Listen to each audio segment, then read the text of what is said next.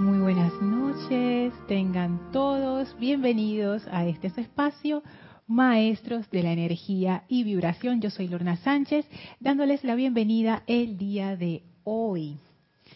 Aquí estoy un poquito ajustando los controles, asegurándome que todo está bien.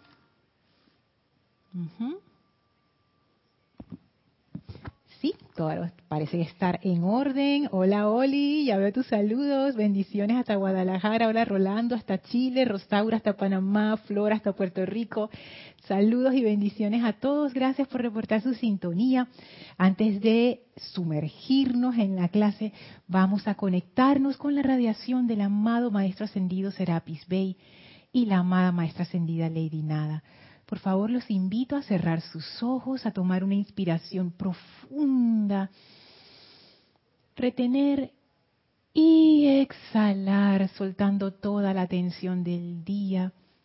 Inhalen profundamente, retengan y exhalen, suelten, suelten, inhalen profundamente, retengan y exhalen, sientan esa relajación magnífica en su vehículo físico. Respiren profundamente con gran suavidad a su propio ritmo y permitan que ese aquietamiento físico llene su vehículo etérico su vehículo emocional, su vehículo mental. Visualicen esas ondas de amor y de paz expandiéndose desde su corazón, irradiando hacia afuera, llenando sus vehículos con esa maravillosa luz. Y ahora visualicen cómo esa llama del corazón, esa llama triple, se convierte en una poderosa llama blanca en su aspecto purificador ascensional y sientan esa presencia del Maestro Ascendido Serapis Bey entrando a sus conciencias. Y el Maestro ahora expande esa pulsación de ascensión y de amor, barriendo a través de su vehículo físico toda apariencia de enfermedad, barriendo a través de su vehículo etérico toda limitación, expandiéndose a través del vehículo mental, purificándolo y expandiéndose a través del vehículo emocional purificándolo y llenándolos de luz a estos cuatro vehículos. Y ahora somos esa llama de la ascensión, puro blanco cristal flameante. Sentimos esa bendición del Maestro en nuestra conciencia, elevándonos aún más en vibración, de manera que somos uno con esa presencia crística. Sentimos esa presencia de Dios flameando y moviéndose a través de nosotros poderosamente. Y ahora el Maestro abre un portal frente a nosotros y nos invita a atravesarlo para entrar al sexto templo. Con gran amor y gratitud enviamos nuestra bendición al Maestro, lleno de amor por recibirnos una vez más y entramos a ese sexto templo y estamos ahora en el desierto, ese bello desierto maravilloso que cruza que es cruzado por ese sendero de luz y a nuestro lado la amada Maestra Ascendida Lady Nada esperándonos, feliz, radiante. Vamos a permitir que la amada Maestra Ascendida Lady Nada haga algo muy especial para nosotros hoy. Ella tiene una actividad muy, muy especial, la actividad de la rosa rosada en el corazón visualicen a la maestra manifestando una rosa rosada del tono que ustedes quieran alrededor de su corazón, alrededor de esa llama triple, y sientan como ella vierte en y a través de ustedes esa maravillosa actividad de amor que es suya para dar recibimos este regalo con gran reverencia y gratitud. Y ahora caminamos junto a ella a través de ese sendero por el desierto, recibiendo ese regalo de su presencia y abriendo nuestra conciencia a su gran sabiduría. Llenos de gratitud hacia la maestra ascendida nada, tomamos una inspiración profunda, exhalamos y abrimos nuestros ojos. Bendiciones y abrazos, bienvenidos a esta su clase Maestros de la Energía y Vibración. Muchas gracias por estar aquí. A los que están viendo esta clase en vivo, a los que verán esta clase en diferido, muchísimas gracias a todos. Y la clase anterior se me olvidó, pero esta vez no se me va a olvidar. Saludos y bendiciones a Elmi, que anda en una misión especial y por eso no ha podido venir en las últimas clases. Bendiciones, Elma, porque Elma, si no la ve en vivo, la ven diferido y varias veces dice. Así que cada vez que la veas, Elma, vas a ver esta parte en donde te mando saludos, bendiciones y abrazos. Así es que tenemos acá más saludos. Ah, estoy por YouTube y también estoy por el chat de Skype. Me pueden escribir por ambos chats. Por YouTube nuestro usuario es Serapis Bay Radio. Y vamos a ver aquí en el chat de YouTube. Saludos Mónica, hasta Chile. Hola Laura, hasta Guatemala. Hola Caridad, hasta Miami. Hola Marian. Hasta, hasta Santo Domingo, perdón. Dice Marian, quería robarme el manto rosa que tenías ayer, sabrás. Era prestado. Ese manto rosa no podía ser de otra persona que no fuera Kira Chan. Divino, divino, hermoso. Cuando Kira me lo presentó, porque yo lo que tenía era la cintita rosada. Y, y Kira tan amorosamente dije, ¿por qué no te pones esto con la cinta rosada? Y dije, ay, perfecto. Sí, aquí en Serapis nos intercambiamos accesorios, ustedes ni se imaginan y hasta ropa también a veces. Hola Miguel Ángel y Tere, saludos hasta Veracruz. Hola Naila, saludos hasta San José. Noelia, bendiciones hasta Uruguay. Hola Mónica, también hasta Uruguay. Hola Blanca, hasta Bogotá. Elmi, Dios te bendice y te envuelve en la luz de Dios que nunca falla. Gracias por las bendiciones. Elma. Y bendiciones también para el Pochito, que debe estar por ahí escuchando.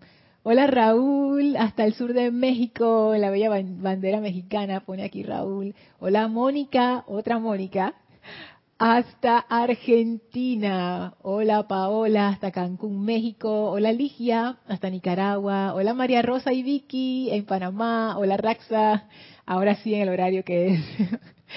Bendiciones a Raxa. Ahí Kira me enseñó el chiste que enviaste de las niñas regresando a la escuela. O sea, nos reímos tanto. Wow. Hola Mavis, hello, hasta Argentina. Bendiciones a todos. Gracias de nuevo por estar aquí. Gracias. Y bueno, feliz estoy después de esa celebración de ayer del festival de Wisak. Realmente la radiación del maestro ascendido Gautama es espectacular.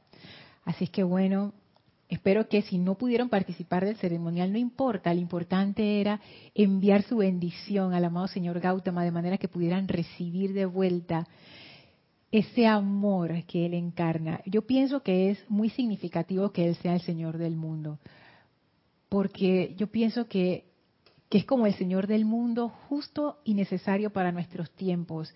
Él en su última encarnación, como Gautama Buda, se le conoció como una persona muy práctica y si uno lee su enseñanza, los textos no antiguos que, narran su recorrido y cómo logró la iluminación y todo esto, y la forma en que él presentó la enseñanza también y la estructuró, de manera que se pudiera comprender y, otras personas lo pudieran aprender, un ser muy excelso, pero sumamente práctico. Y uno de los componentes que él tiene y uno lo, uno puede percibir. De hecho, en la enseñanza nos dicen que él fue Chohan del séptimo rayo en algún momento. O sea que él tiene como un momentum de compasión y de misericordia inmenso. Y tiene que ser porque él siempre estuvo eh, enfocado en cómo, cómo yo salgo del sufrimiento, pero también cómo ayudo a otros a salir del sufrimiento. O sea, no, no fue suficiente salir él porque en el tiempo donde él estaba, mucha gente lograba la liberación. Eh, él es de la India, la región donde él estaba pertenecía a la India en ese momento, y las tradiciones milenarias de la India, o sea, ellos son, yo creo que ellos son como los pioneros de, de la tradición espiritual en este planeta. Y había gente que lograba la liberación. Y la cuestión con él fue que él como que el amor que él tenía hacia la gente hizo que su enseñanza se expandiera de tal manera que mucha gente pudiera acceder. Y si no lograban la liberación, por lo menos disminuían grandemente el sufrimiento en sus vidas. Así es que señor Gautama es lo máximo. Todo esto para decir el señor Gautama es lo máximo. Pero bueno, en la clase anterior estuvimos viendo un tema que a mí me parece tan interesante, que es el tema de los deseos de, nuestro corazón. Vimos primero, estamos examinando varias formas de poner a Dios primero. Hago este recordatorio rapidito. Porque según el sexto templo y lo que uno aprende allí, uno aprende a servir a través del amor. Pero ese servicio requiere que yo deponga mi importancia personal y mantenga mi atención firme en la presencia. Y estábamos viendo, bueno, cómo yo hago eso en la práctica. El maestro ascendido San Germain nos dio un dato en la mágica presencia, que él decía, pongan a Dios de primero. Entonces estamos explorando cómo yo pongo a Dios de primero. Y traigo para compartir cuatro formas. Una de las formas, ya la habíamos visto, Dios como fuente. Esa clase a mí me encantó, como siempre con sus comentarios fabulosos. Me hicieron como pensar bastante, me encantó. Después vimos em, lo, lo de las prioridades y los de las necesidades, que uno tiene necesidades de supervivencia, necesidades emocionales y están los deseos del corazón, que son los deseos que realmente te hacen sentirte lleno, te dan esa satisfacción que los otros deseos, por mucho que uno los cumpla, no te pueden dar. Entonces era eso, cómo, cómo yo pongo esa presencia como una prioridad en mi vida cuando hay tantas cosas que compiten por esa posición de prioridad. Y yo se los digo francamente, o sea, aquí digo, aquí ninguno de nosotros tiene una vida, dice que yo vivo en el monasterio, o sea, ninguno de nosotros vive en ningún monasterio, o sea, todos vivimos en el mundo y de verdad que muchas cosas compiten por nuestra atención. Y no es que son cosas poco importantes, hay cosas que lo son, hay cosas que son urgentes incluso, que uno necesita atender en cierto momento antes de que se compliquen más. Y entonces ahí yo me pregunto, bueno, pero ¿cómo yo pongo a Dios de primero? Y una de las cosas que vimos anteriormente, Dios como fuente, cada vez que tengo una necesidad, invocar esa presencia, sentir que esa presencia es la que cubre todo. Eso, eso es, un, es una como una especie de reprogramación que, que, hay que hacer en nuestra mente, porque intelectualmente uno lo puede decir, pero la reprogramación de nuestras propias creencias va más profundo, a un nivel subconsciente, y eso es lo que las programaciones hacen. El maestro ascendido Saint Germain, él usa esa técnica, solo que en ese tiempo no le llamaban así. Él lo hace a través de las afirmaciones. Si ustedes se ponen a ver el libro Pláticas del Yo Soy e Instrucción de un Maestro Ascendido, y también los otros en Hombres del Minuto y así, de esa serie, él tiene afirmaciones. Y él siempre dice, cuando se encuentren con tal cosa, digan esto o hagan esta afirmación. Y seguidamente, por lo general, dice, háganlo cuantas veces puedan, o háganlo cuantas veces quieran, o háganlo varias veces al día, o háganlo cada vez que se acuerden. Precisamente porque la repetición es la forma en que uno reprograma los vehículos inferiores. Entonces, utilizando este tipo de afirmaciones que llevan nuestra atención a la presencia, es una manera muy práctica de empezar a hacer esa repriorización. Y hay algunas cositas que quería agregar antes de pasar a las otras dos formas de cómo poner a Dios primero, que son un poco más abstractas, pero me pareció interesante también y por eso las quiero compartir. Y como en la clase anterior hablamos de las necesidades, las necesidades, por ejemplo, del cuerpo físico, de comer, de tener un techo, de sentirte protegido, las necesidades emocionales, de sentirte amado y de sentirte aceptado, que esas necesidades son muy fuertes. Y no no verlas como que, ay, no, sino que es, eso es parte de la vida, eso es parte de la aventura. Es como si a uno le encantara la mecánica automotriz, pero uno dice que no, no me quiere ensuciar las manos. Hey, si tú eres mecánico automotriz o esa gente que arregla camiones, yo no sé, eso me da como fascinación. Esas máquinas tan grandes. ¿Ustedes han visto a alguien cambiando llanta de un camión? ay a la vida, eso es una cosa como que increíble. Te vas a ensuciar las manos, te vas a llenar las manos de grasa, pero eso es parte del gozo de ser mecánico automotriz. Entonces, parte de nuestro gozo de ser creadores en el plano denso físico es que tú tienes un cuerpo físico que hay que alimentar, que hay que asear, que hay que sostener. Y bueno, pues uno se las ingenia en la vida para realizar ese sostenimiento. Pero lo importante es recordar que eso no es lo más importante.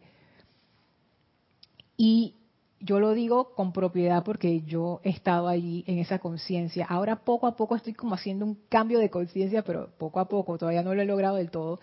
Pero yo sí he sentido las presiones de la vida como que, hey, hay que hacer dinero, hay que hacer tal cosa, o hay que lograr tal otra, o incluso hay que llegar a tal posición o a tal, o tal sitio en la vida porque si no, no eres nadie. Y todas estas cuestiones que cuando uno se pone a analizarlas, por lo menos cuando yo me puse a verlas así de cerca, me di cuenta que, que ¿de dónde salió eso? Si esas cosas no son importantes para mí, pueden serlo para otras personas. Yo no digo que no, lo que quiero decir es que muchas de estas cuestiones son necesidades artificiales creadas por nuestra sociedad. O sea, no son necesidades, por ejemplo, ¿qué, no sería una necesidad artificial? comer es una necesidad no artificial. Eso, comer es parte de una necesidad real del cuerpo físico. Pero, por ejemplo, tener una posición social, eso depende de la sociedad en que tú vivas. Hay sociedades que lo valoran más, hay sociedades que lo valoran menos. No sé, hay de todo en el planeta. Entonces, es entender que muchas veces uno pone la mayor cantidad de su energía, o sea, la prioridad, a donde uno pone su energía, eso es lo que es prioritario en la vida de uno sencillo y simple. Y requiere mucha honestidad también uno ver la propia vida de uno y decir, mira donde yo estoy poniendo mi atención, mira, porque a eso es lo que más tiempo le dedico, o más energía, o, más empeño, etcétera. Entonces es darme cuenta que estas necesidades físicas o estas necesidades emocionales que están amarradas a todo lo que es reconocimiento, el respeto de los demás, etcétera, son necesidades de los vehículos inferiores, sí es importante suplirlas, pero eso no fue lo que vinimos a hacer. O sea, nuestra vida es mucho más que servirle a nuestros vehículos inferiores. Lo estoy diciendo con una sonrisa porque ahora que lo pienso así me da risa, pero por supuesto yo estuve mucho tiempo sirviéndole a mis cuerpos inferiores y todavía a veces, y, de verdad que esas partes sí no da risa, pero ahora me causa gracia cuando lo digo porque no lo había pensado así. En realidad es como que uno trabaja para su cuerpo físico y para su cuerpo emocional y el mental también y el etérico, ¿no? Las memorias, esas memorias que uno construye y de las cuales no se quiere desapegar porque son lo más importante, esa identidad que uno se va haciendo. Entonces, es eso, ¿no? Y después surge la pregunta, bueno, Lorna, entonces si estas no son las necesidades más prioritarias realmente en mi vida, ¿cuáles sí son? Y eso es parte de lo que vimos en la clase anterior. En la clase anterior yo le llamé deseos del corazón por llamarlo de alguna manera. Ustedes lo pueden llamar como quieran. Yo creo que ustedes saben a qué me refiero. Yo no sé si eso incluso se le puede poner un nombre, pero teníamos que ponerle bautizarlo de alguna manera, así que le puse deseos del corazón. Pero también uno lo puede ver como la necesidad de tu corazón. Y verlo de esta manera, un poquito diferente, me, puso a pensar mucho las necesidades de mi corazón. Porque noten cómo cambia de una vez. Una cosa es decir el deseo de mi corazón y otra cosa es decir, la necesidad de mi corazón. No sé si ustedes pueden percibir como un cambio allí, como que el deseo es algo más de aspiración, así como que eso como que ah, es, es como expansivo. Pero si yo digo la necesidad de mi corazón, se vuelve algo como más inminente, como más urgente, como que yo necesito hacer esto. Y ese contraste es el que yo quiero ver con ustedes en la clase de hoy, porque hay, cosas interesantes que salen de hacer esa comparación. Voy a ver acá los comentarios. Me quedé con Mavis. Marian dice, hermoso ese manto rosa, besos a Elmi y a Kira. Gracias, Marian. Ay, también, qué color tan hermoso. ¿ah? A mí lo que más me gustó fue el color, porque no es un tono rosa que uno ve seguido. Porque hay tonos rosa que son incluso como, como estándar, pudiéramos decir, así como comerciales, pero ese tono rosa tenía como un, no sé, bello, bello. Hola Diana, saludos hasta Bogotá. Ay, qué bello los, los, los, los simbolitos que pones. Hola Celio. Dos clases, doblemente bendecido hoy. Ay, Celio. Celia, a mí me encantan tus comentarios, así que si tienes algún comentario que hacer, por favor, tíralo temprano para poder verlo con calma. No espera hasta el final de la clase para, tirar tu sabiduría. Diana, a ver el chiste, pues. Oye, no va a dar risa porque porque es un, es, un es un meme, pero entonces decía, ay, ¿cómo que decía? que regresando el, ah, el primer día de clases después de la pandemia. Entonces sale la foto de unas señoras bien mayores con trencitas y uniformadas como si fuera una chiquillas de escuela, ¿no? Pero eran señoras bien mayorcitas. Y, daba risa, pues. Ah, yo sé que ya no les da risa porque se los conté así, pero, pero si uno ve el meme sí da risa. Ahora se va a tener que mandar ese meme, yo no sé cómo vas a hacer. Laura dice, hace un ratito estaba escuchando tu clase del espacio de Erika. Realmente la radiación del señor Gautama es maravillosa, así es. Ay, Laura, de verdad. Yo no sé, el señor Gautama a mí siempre me emociona, sin palabras. Hola Claudia, saludos hasta Santiago, en Chile. Hola David, saludos hasta Nicaragua. Caridad dice, gracias por ese maravilloso servicio anoche, fue muy especial. Mil gracias, esperé esa luna rosada atrás de mi casa. Ah, ¿verdad que ayer había, le dice en superluna? aquí en Panamá. Estaba tan nublado que no lo vas a creer. Nunca vi la luna, nunca la vi. La vi el día anterior, que estaba así, casi redondita, subiendo sobre la ciudad, hermosa. Pero ayer hasta tronó y todo. No sé si ustedes lo pudieron escuchar por el audio, pero... Y ahora mismo está lloviendo, estamos como en unos días bien lluviosos acá. Denia, hola, hola de nuevo. Saludos hasta Estados Unidos. Laura, una noche de estas me desperté a las 3 de la mañana y la luna estaba amarilla y todo alrededor igual pronto imaginé que así debería estar el Valle de Huizac. Laura, me estás transportando. Necesito regresar aquí a la clase, por favor.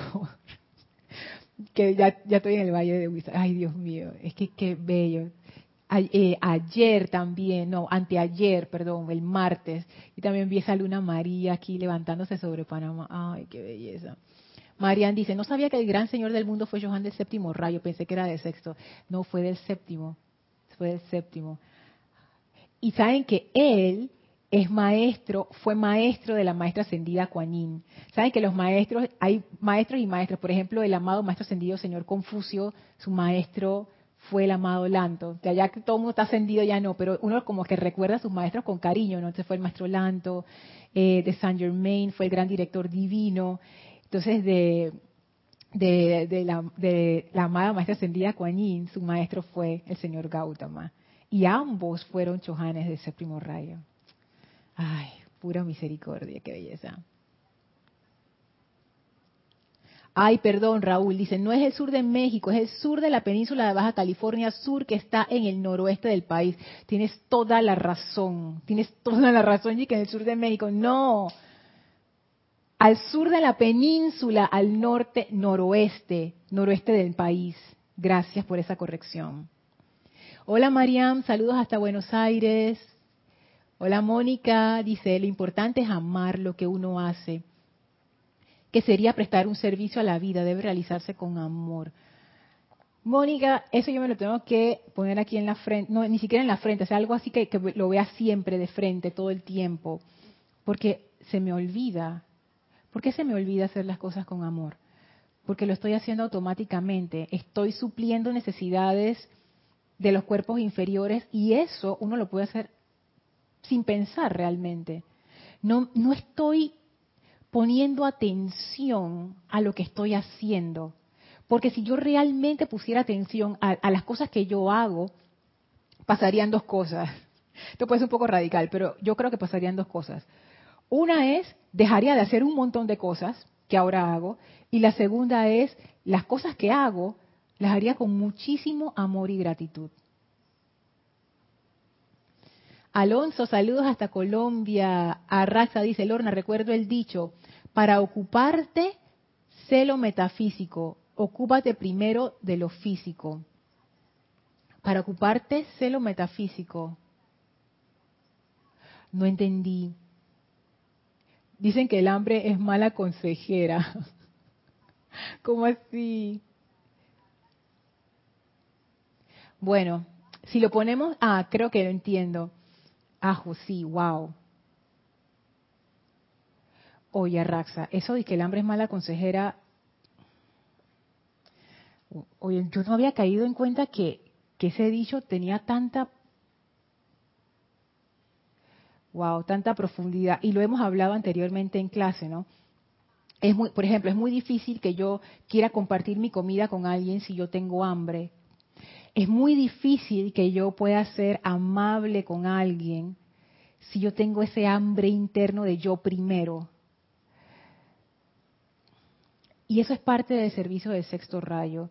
Yo creo que después de terminar de ver esta parte del servicio, que eh, por, por lo menos creo que dos o tres clases más, o dos, dos o tres, vamos a entrar a la otra faceta del sexto rayo, que es la parte de la paz y de la gracia. Y allí vamos a ver ese tema. O sea, realmente, o sea, a ver, uno puede servir en cualquier condición, pero pienso que para hacer ese servicio verdadero del sexto rayo, uno no, servir con hambre es mala idea, porque siempre va a haber como esta, como esta tentación a alar para mí primero.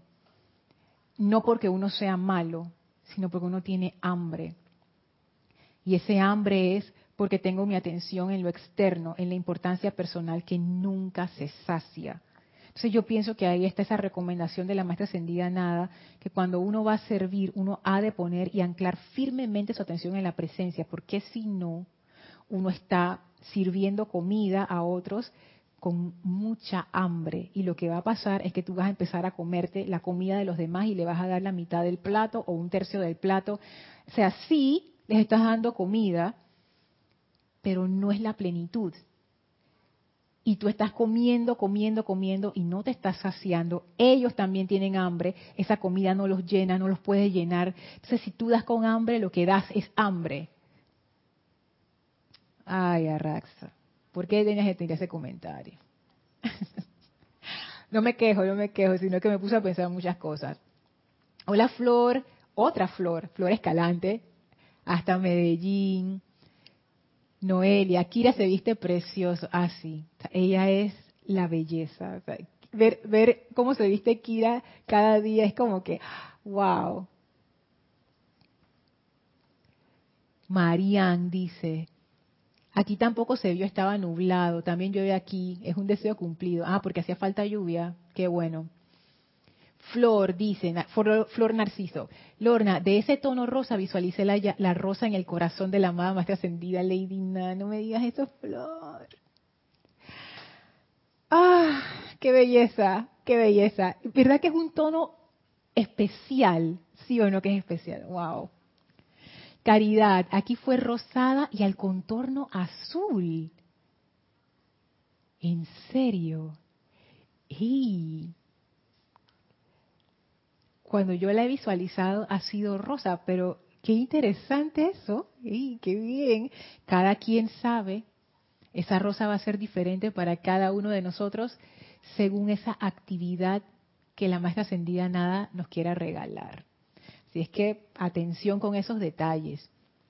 Noelia dice, para mí la necesidad es algo superfluo del momento, mientras que el deseo del corazón es algo muy profundo, sobre el cual y sobre el cual tengo que trabajar más para conseguirlo. ¿Ok? Ahora regreso a ese comentario, Noelia. Diana dice, alguien en Serapis dijo que había sido Johan de todos los rayos. el señor Gautama. Sale y vale, dice Raxa. Yami dice, bendiciones desde Raiján, aquí en Panamá. Sonia, hey Sonia, hace rato no te veía. Saludos hasta Washington. Para ocuparte de lo metafísico, déjame ver si lo agarro acá arriba de nuevo. Ah, para ocuparte de lo metafísico. Ah, ya, ya, ahora sí lo entendí, perdón, si no, no. Para ocuparte de lo metafísico, ocúpate primero de lo físico.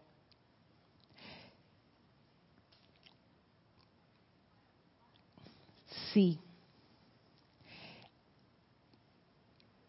Y es con, lo que dijo Noelia. hay, hay tantas formas de ver las cosas. No nos amarremos a ninguna y no, es la, no es la idea. Yo pienso que de las dos formas funciona. A mí me gusta más esa. Hacerlo práctico, algo que tú veas tangible y visible y de allí ir subiendo. También se puede hacer diferente, ir directo a la causa y de allí ir bajando.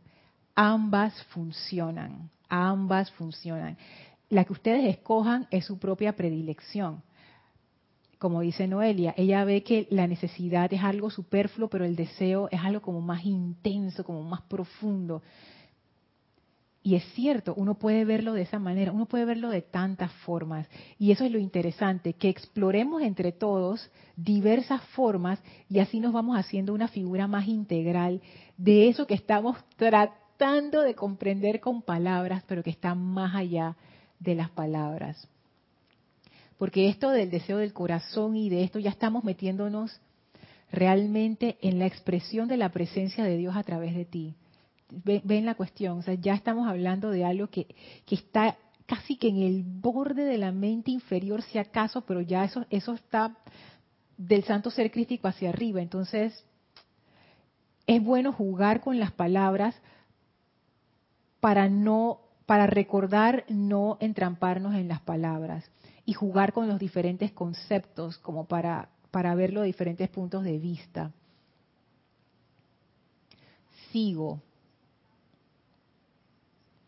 Silvia, bendiciones hasta Argentina. Hola Silvia. Caridad se refería a la luna. ah, yo pensé que estaba hablando de la rosa. Aquí fue rosada y el contorno azul. Ah, estabas hablando de la luna, ok. Ay, qué belleza. Acá la vi fue, cuando la vi, la vi fue amarillo. Paola dice, desde el punto del corazón, Creo que la necesidad es cumplir el plan divino para poder realizar al Cristo. Y el deseo es el impulso motivador que te lleva a esa realización. Vale, vale, claro que sí. La idea de ver el deseo del corazón como la necesidad de tu corazón es porque, ¿sabes que yo me puse a pensar en esto? desde el punto de vista de las necesidades del cuerpo físico y las necesidades emocionales, quizás las necesidades del cuerpo físico se ve más. ¿Quién es responsable de alimentar a tu cuerpo? ¿Quién es responsable de alimentar a mi cuerpo? Yo. Cuando era una bebé, que ahí no, no, no tenía la, habilidad, mis padres eran responsables de alimentar a mi cuerpo, chiquitito así. Pero ya cuando me convertí en una mujer adulta, es más, antes de convertirme en una mujer adulta, ya de adolescente, yo soy responsable de alimentar a mi cuerpo. Si se me olvidaba comer, que a mí nunca se me ha olvidado, pero, pero hay gente que yo estoy escuchando, es que hoy se me olvidó comer. Eso es tu responsabilidad. Y cuando uno ya es adulto, uno es responsable de alimentar a su cuerpo. ¿Quién es responsable de tener mi cuerpo limpio? Yo. ¿Quién es responsable de tomar agua? Yo. Yo soy responsable de todas estas cosas. Vamos, ok. Van a ver cómo esto se va a poner así como que... Eh. ¿Quién es responsable de satisfacer las necesidades del cuerpo físico? yo soy responsable como una mujer adulta. Ahora se va a empezar a poner extraño. ¿Quién es responsable de suplir las necesidades de mi cuerpo emocional?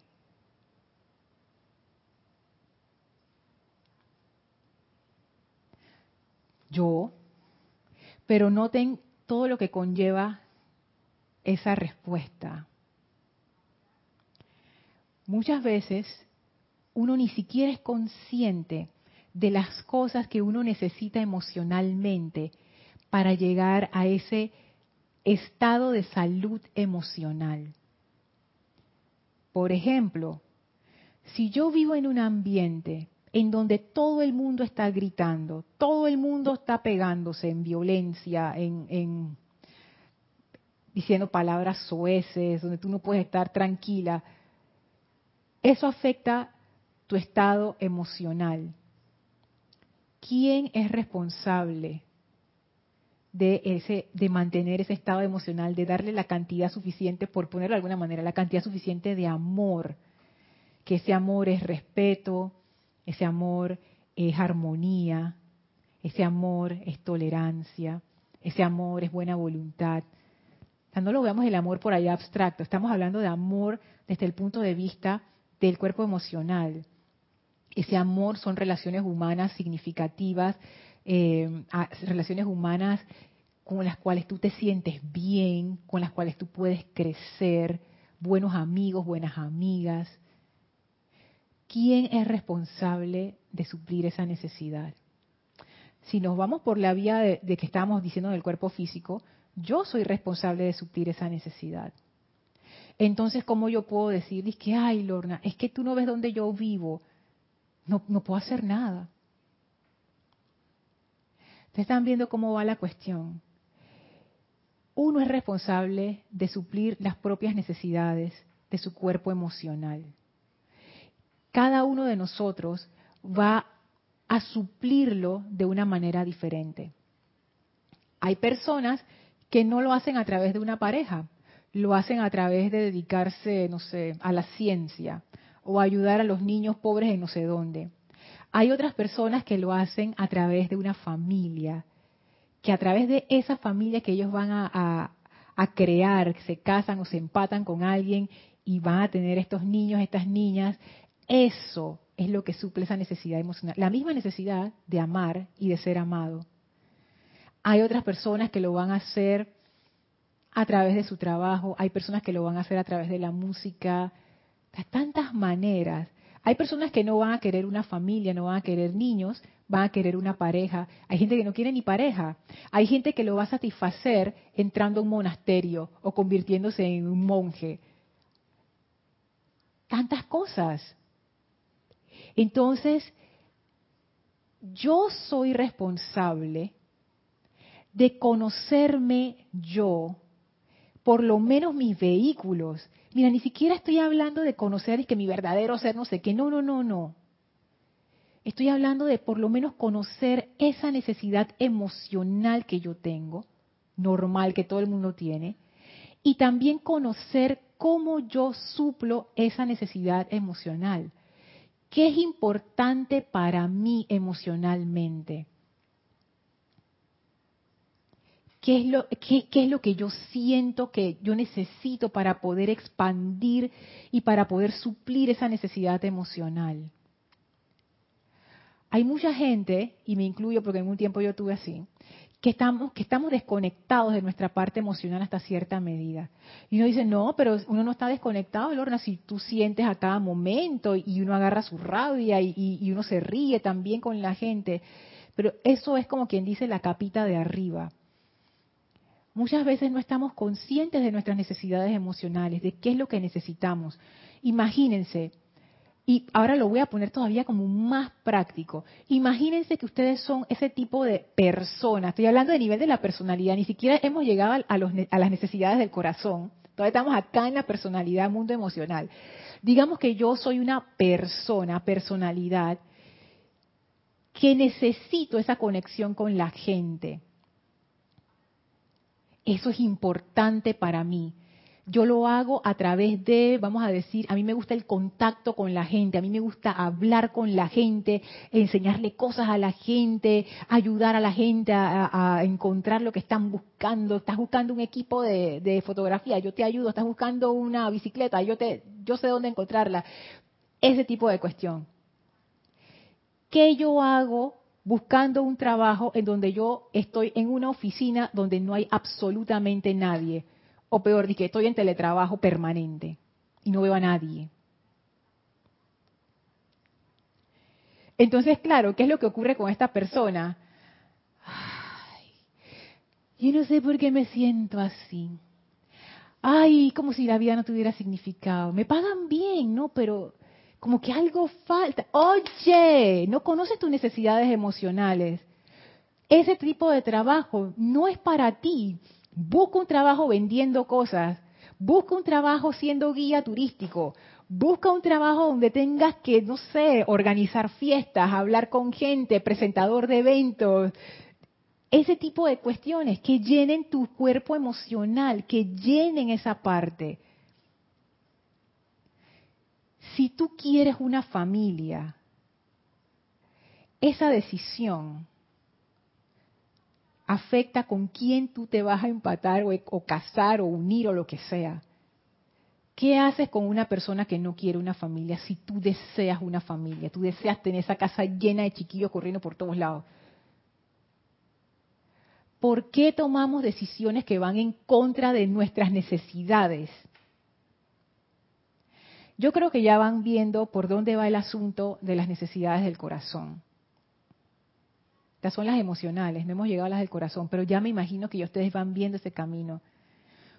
¿Qué decisiones yo estoy tomando para suplir mis necesidades emocionales? Si yo me siento insegura, ¿qué yo estoy haciendo al respecto? ¿Por qué yo me siento insegura si yo tengo esa necesidad emocional de sentirme segura y apreciada? Yo entonces necesito ver a mi alrededor y decir, yo por qué me siento así, qué es lo que está causando esto, qué necesito cambiar yo y ese cambio en mí va a cambiar lo externo. Pero no siempre es como quien dice que yo me voy a pasar 20 años aquí cambiando mi mente y después las cosas van a cambiar solas. No, es un proceso.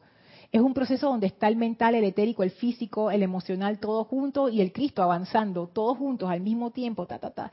No siempre es ordenadito, no, no siempre lo es. Pero lo importante es que uno ha de asumir la responsabilidad de su propio bienestar emocional. No puede quedar en manos de otros, porque la única persona que sabe qué es lo que te satisface emocionalmente, esa necesidad de sentirse amado y de sentirse aceptado y de amar y aceptar a otros, eres tú. ¿Saben que esa frase, antes de pasar a los comentarios, ¿saben que esa frase de conócete a ti mismo? Yo siempre pensaba como que, pero ¿cómo uno se conoce a sí mismo? Y hay tantos artículos en internet y que yo no sé quién soy y no sé qué. Bueno, empecemos por ahí emocionalmente. Conocerse uno mismo es conocer cuáles son sus necesidades. Yo he llegado a esa conclusión, no es la única conclusión, pero yo he llegado a eso. No solo las físicas, que esas son como quien dice las de menos, porque son las más obvias. Las emocionales son importantes, las intelectuales, que existen también, y las de mi corazón. ¿Cuáles son las necesidades de mi corazón? ¿Saben cuáles son las necesidades del corazón? Esas necesidades que te hacen sentir pleno. ¿Qué es lo que me hace sentir plena en mi vida? Eso es lo que yo necesito ven, es lo que yo necesito y yo soy la responsable de crear una vida que satisfaga esa necesidad o esas necesidades de mi corazón. Yo soy responsable de crear una vida que satisfaga las necesidades de mi corazón, que satisfaga las necesidades básicas de mi cuerpo físico, claro que sí, que satisfaga las necesidades básicas de bienestar emocional, no es, esto no significa de satisfacer las necesidades del físico y del emocional, que uno está atrapado por esos vehículos siempre buscando la gratificación. No, no, no. Estas son necesidades básicas. Tú estás encarnado aquí, tú tienes un cuerpo físico, tienes un cuerpo emocional. Esos cuerpos son sustancia elemental. Ellos tienen su necesidad de energía armoniosa. Y es mi responsabilidad como dueña de esos vehículos darle lo que necesitan para que funcionen bien y prosperen, porque yo necesito esos vehículos para expresarme aquí. Poco puedo hacer con un vehículo emocional contraído, amargado, desanimado, indiferente, asustado. Pero yo soy responsable de satisfacer esa necesidad. Entonces, por eso quería hacer con ustedes esta comparación de ver a esos deseos del corazón como las necesidades de mi corazón. Y eso lo que hace es que me enfrenta a la realidad de que yo necesito construir una vida que vaya alineada con satisfacer esas necesidades de mi corazón. ¿Cuáles son esas necesidades? Eso es conocerse uno mismo. ¿Cómo yo estoy construyendo una vida que no tome en cuenta estas necesidades de mi corazón? Si yo lo veo desde ese punto de vista, es una locura, porque está condenada a fracasar, está condenada a ser una vida pasmada. Solo una vida que va a permitirme expandir eso que yo soy, esa vida es una vida que me va a llevar a esa plenitud, a esa felicidad. Pero yo necesito conocer cuáles son esas necesidades de mi corazón. Vamos a ver acá.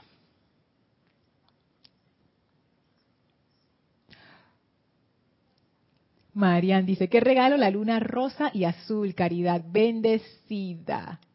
Sí, yo no, yo no le digo Charity a Caridad porque una vez ella me dijo que se llamaba Caridad, entonces yo le digo Caridad. No es que le estoy cambiando el nombre a la gente, por si acaso, no es que le estoy cambiando el nombre a la gente.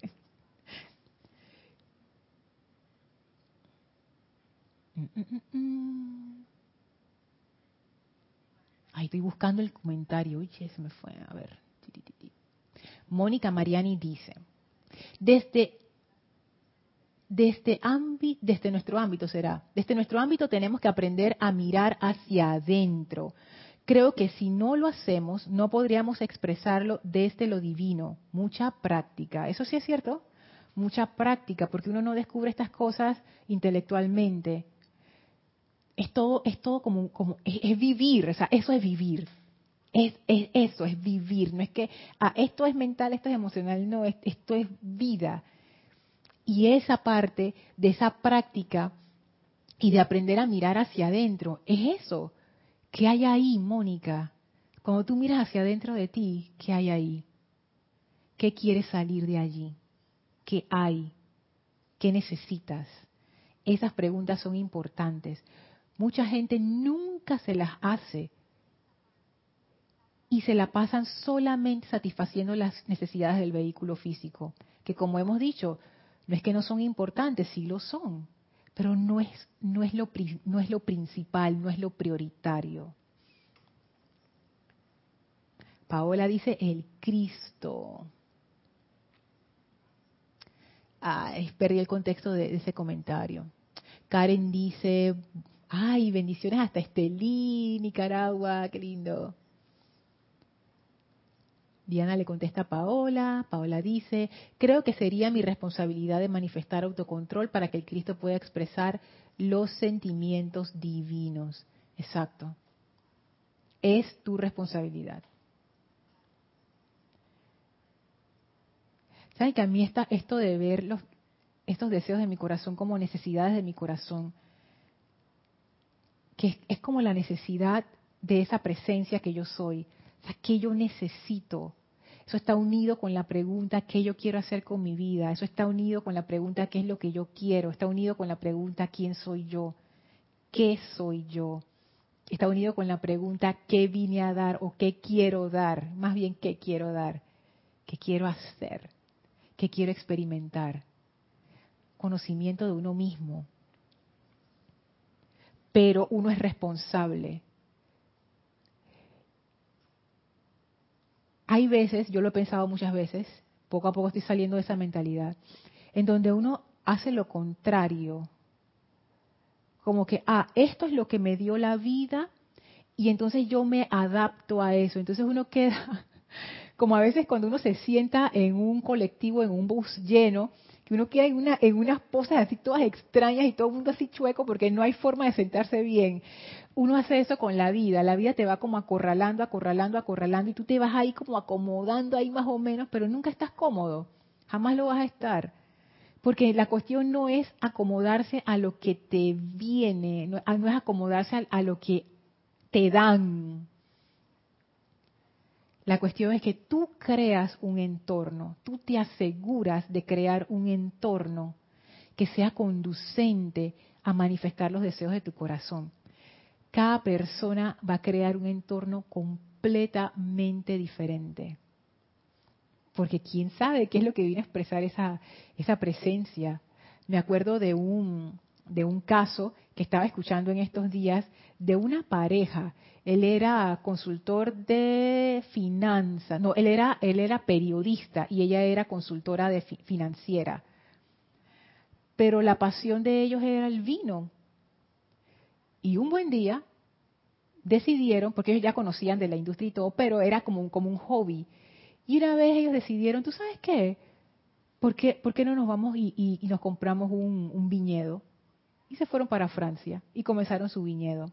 Ni les cuento las aventuras que tuvieron, porque algunas son sangrientas. Yo no sabía que la gente que, que hace todos estos sembradíos de vino y después las procesan, hay unas máquinas ahí que tienen cosas filosas. Bueno, cosas pasaron, no les voy a decir qué. Cuando yo las escuché, yo dije, ay, yo no quería escuchar esa parte, pero bueno, están vivos, están bien. Pero lo que quiero decir con esto es que no fue fácil. Ellos cuentan, ella escribió un libro acerca de eso, no me acuerdo el nombre del libro, que hablaba de todas las cosas cuando ellos llegaron, las hijas estaban bien bebitas, llegaron a este lugar, la casa estaba toda destruida, por eso que la pudieron comprar y la, y la granja, porque eso estaba casi que abandonado, estaba infectado de ratones, no sé qué. Pero ese fue la necesidad de su corazón. Ellos sintieron que lo que ellos estaban haciendo, aunque les daba un buen ingreso, aunque les daba una buena reputación, aunque les aseguraba una buena vida para ellos y para sus hijas, eso no era y ellos decidieron tomar otro camino.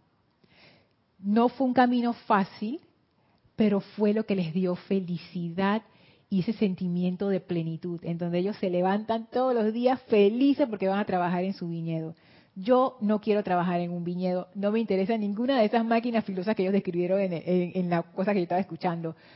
Pero lo que es, lo que me gustó fue eso, que al final lo que determina si las cosas valen la pena o no es si tú te levantas todos los días lleno de gozo porque vas a manifestar algo en el mundo que tú deseas manifestar. Y si no es así, es mi responsabilidad, tu responsabilidad de hacer que eso sea así. No es suficiente decir, ay, bueno, esto fue lo que me tocó. No, porque es nuestra responsabilidad. Nosotros somos responsables de nuestros vehículos. Ellos no son responsables de nosotros, de nuestro ser. No, es al revés ellos están bajo nuestro cuidado. Es como, es como decirle a los hijos chiquitos de uno, dice, ay, ahora tú eres responsable de traer la comida a la casa, pues. Y tú te quedas sentada viendo televisión. Y el niño de tres años dice, ¿qué hago ahora? Y el niño de cinco años dice, bueno, voy a salir a la calle para ver si alguien me da algo.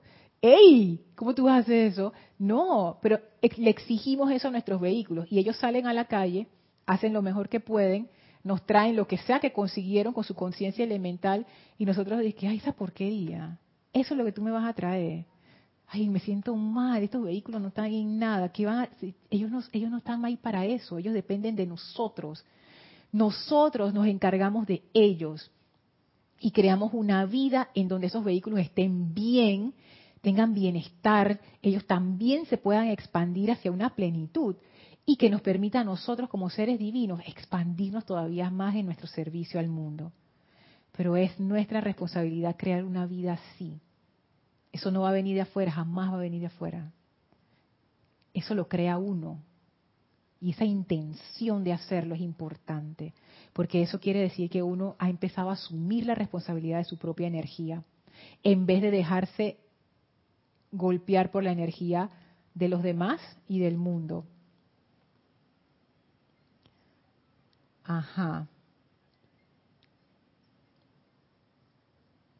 Dice Diana Liz, también yo, Lorna, pero con la luz del sagrado ser crístico. Ah, se me perdió el contexto ahí también, sorry. Caridad le contesta a Marian, Noelia dice, creo que uno no es consciente de su cuerpo emocional porque uno boicotea esa conciencia responsable, uno se miente, por lo tanto tergiversa esa necesidad. Nuestros sentidos nos engañan. Ay, sí, Noelia. Es que tú sabes que yo pienso que yo anhelo el día, a mí me hubiera gustado que yo haber pasado por esa experiencia cuando estaba en secundaria, que a mí me enseñaran, así como le enseñan a uno matemáticas, historia y toda esa cosa, y que bueno, este es un curso de sanidad emocional, les vamos a enseñar cómo ser felices. A mí eso me hubiera ayudado muchísimo, muchísimo, muchísimo, porque uno no sabe ni qué hacer con su cuerpo emocional. Uno no sabe ni qué hacer con sus emociones. Uno las siente y se deja llevar, pero ya. No sabemos usar nuestros vehículos. Y por eso somos eh, como arrastrados por ellos, pues, y por las necesidades de ellos, en vez de ser guiados por las necesidades de nosotros, de nuestro corazón. Dice Mónica, Lorna, a mí me encantaría ir a estudiar a Panamá. Bueno, Mónica, ¿quién es responsable de hacer que eso pase? No es que ahora que, que toda la gente me, me, no sé, como que todo se arregle para que yo pueda ir, Mónica. Es que por eso los maestros hacen tanto énfasis en vernos a nosotros mismos como seres creadores y ver la manera de hacer las cosas. Cada uno de nosotros es responsable de crear lo que queremos. Lorna, dice Raxa, caer en cuenta que mis necesidades físicas, emocionales y mentales son mi exclusiva responsabilidad es crecer y madurar espiritualmente. Es un paso más cerca del autocontrol, totalmente. ¡Ey, Raquel! Raquel Racero desde Panamá. Hola, Raquel. Dios te bendice. La necesidad es importante porque nos lleva a cumplir nuestros deseos. Muy cierto, Raquel. Bendiciones, bendiciones, Raquel. Gracias. Diana dice, yo estoy creando una vida que satisface los requerimientos de mi corazón. Ahora estar con esta comunidad conociendo la verdad. Así es. Eso es una buena afirmación. Yo estoy creando una vida que satisface los deseos, las necesidades de mi corazón. Los requerimientos de mi corazón, escribió Diana. Karen dice, wow, y tiene unos los, los emojis con los corazoncitos en los ojos. Dice, dice caridad, así es, caridad, Lorna, porque yo le digo caridad charity, bueno. Es porque alguien puede pensar eh, caridad y que, y Lorna, que se cree que le está cambiando el nombre? Pero no, es, es que ella me había dicho que se llamaba caridad. Yami dice, bendiciones Lorna, cuerpo físico, etérico, mental y emocional somos nosotros mismos en mantener el balance. Por ejemplo, en el físico cada órgano, yo sé qué hace el bien o qué hace o qué le hace mal, qué le hace bien o qué le hace mal. Yami, es cierto, hasta en esas cosas mínimas. Pregúntame, que Lorna, ¿qué hace tu hígado? Y que filtra la sangre y ya, hasta ahí llegué. No, pero yo no, yo no, ¿qué hace el hígado? A ver, Lorna, ¿qué hace el hígado? Necesito ponerme a estudiar esas cosas. ¿Qué hacen los, bueno, los riñones sí es más fácil, pero hay unos órganos que, yo tengo en mi cuerpo que yo no sé, que yo tenía eso ahí, ¿y eso qué hace ahí? ¿Cómo yo puedo vivir así, tener un cuerpo físico otro curso en, secundaria. Aunque bueno, en, las buenas escuelas se da y que bueno, biología, pero como uno no pone atención en esos tiempos, entonces, ah, sí. Pero fíjate, Yami, qué buen ejemplo. Ni siquiera eso. Y que qué es lo que le hace bien a mi cuerpo, porque cada cuerpo es diferente. Hay gente que puede comer esto, hay gente que no puede comer eso. Hasta eso es importante. Oh, ya, mi buen comentario ese. Arraxa dice, gracias por abrir tu corazón, Lorna. Mi experiencia la plenitud es ser de utilidad, ser capaz de ayudar. Arraxa, ah, qué buen ejemplo. Wow, ya son las ocho, perdón, pero, pero voy a agarrar unos minutitos más. Esto que dice Arraxa, esto que Arraxa pone así tan sencillo en esas pocas palabras, me atrevo a decir Arraxa, que es producto de una reflexión profunda. Porque a veces uno piensa que uno tiene esta necesidad, esta necesidad, y en realidad cuando uno pone a, a, escarbar y ver, uno se da cuenta, no, eso no es, eso no es, y uno va buscando y buscando y buscando, hasta que uno entiende encuentra cuál es que es, caramba. Arraxa, tú estás viendo eso. Imagínate, tú ya sabes que eso es ser capaz de ayudar. Tú no buscarías, por ejemplo, una posición laboral, sería una locura, en un lugar donde tú sientes que no eres necesario o que nadie requiere de, tu input, de, tu, de tu experiencia, de tu consejo, de tu de eso.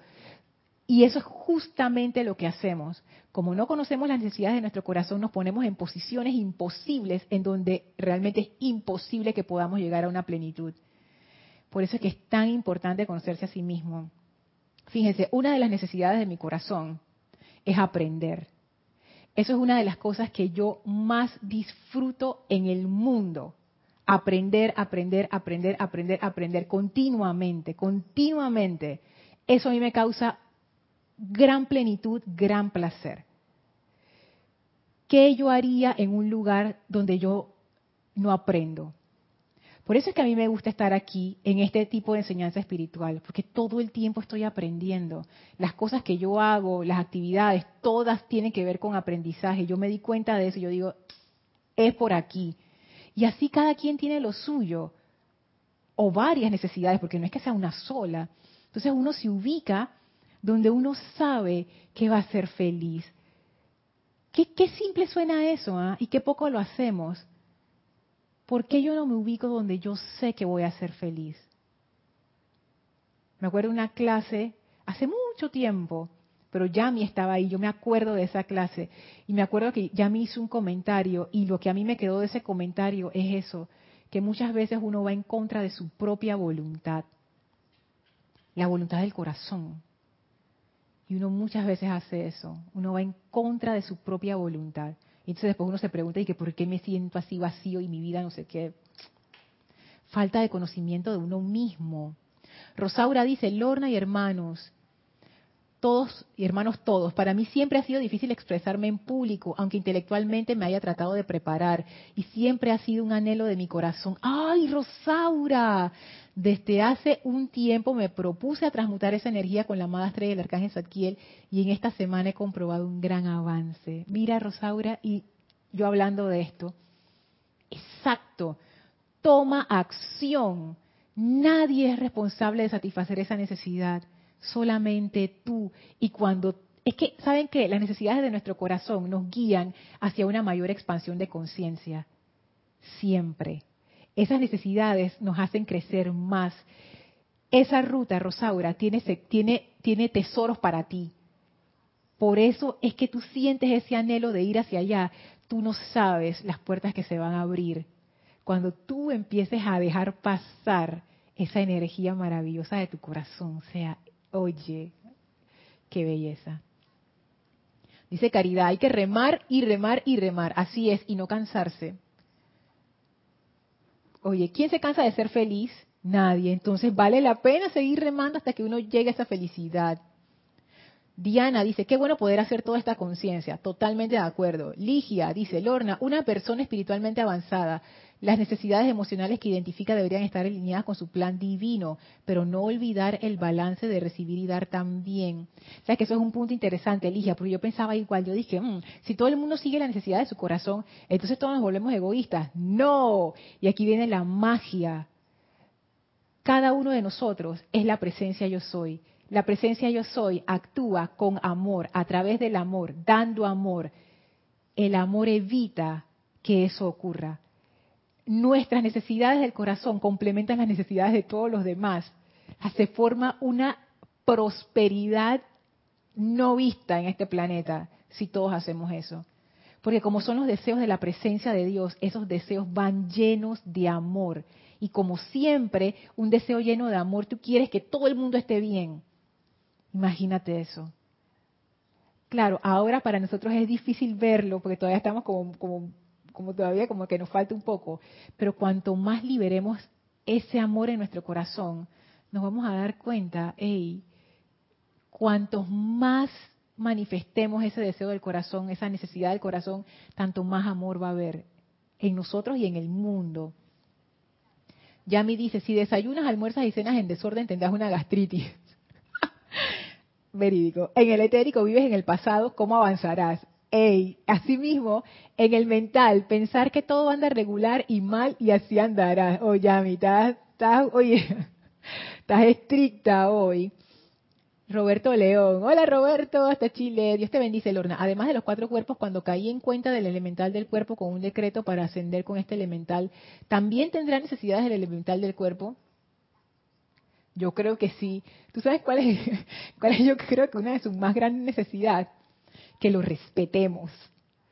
Él también quiere estar en paz, él también quiere ser feliz. Todos los seres vivientes queremos ser felices, todos, hasta los animales, hasta las plantas, hasta las piedras, hasta todo, todo mundo, todos queremos ser felices, porque la felicidad es expresar la presencia de Dios, cada quien a su manera.